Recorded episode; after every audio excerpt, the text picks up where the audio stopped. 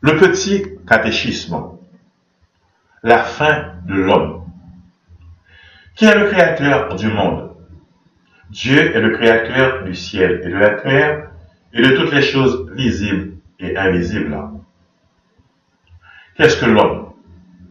L'homme est un être composé d'un corps et d'une âme et créé par Dieu à son image et à sa ressemblance. Comment notre âme ressemble-t-elle à Dieu? Notre âme ressemble à Dieu en ce qu'elle est un esprit qui ne mourra jamais et qu'elle est douée d'une intelligence et d'une volonté libre.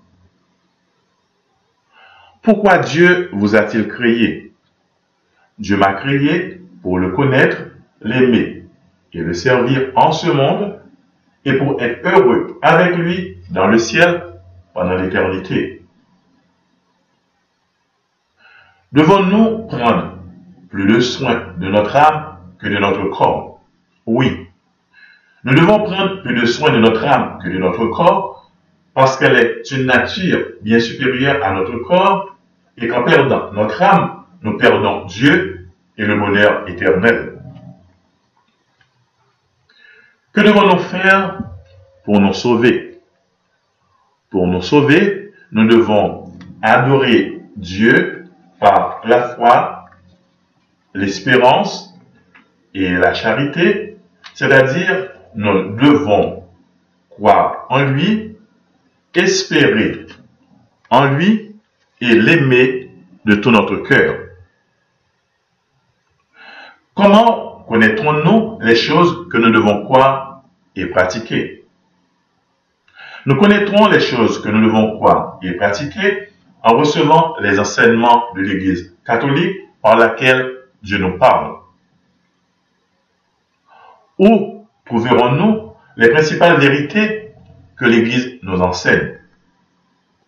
C'est dans le symbole des apôtres que nous trouverons les principales vérités que l'Église nous enseigne. Récitez le symbole des apôtres. Je crois en Dieu, le Père Tout-Puissant, Créateur du ciel et de la terre, et en Jésus-Christ, son Fils unique, notre Seigneur, qui a été conçu du Saint-Esprit, est né de la Vierge Marie, a souffert sous Ponce Pilate, a été crucifié, est mort, est hanté et a été enseveli, est descendu aux enfers le troisième jour, et ressuscité des morts est monté aux cieux, est assis à la droite de Dieu, le Père Tout-Puissant. D'où il viendra juger les vivants et les morts.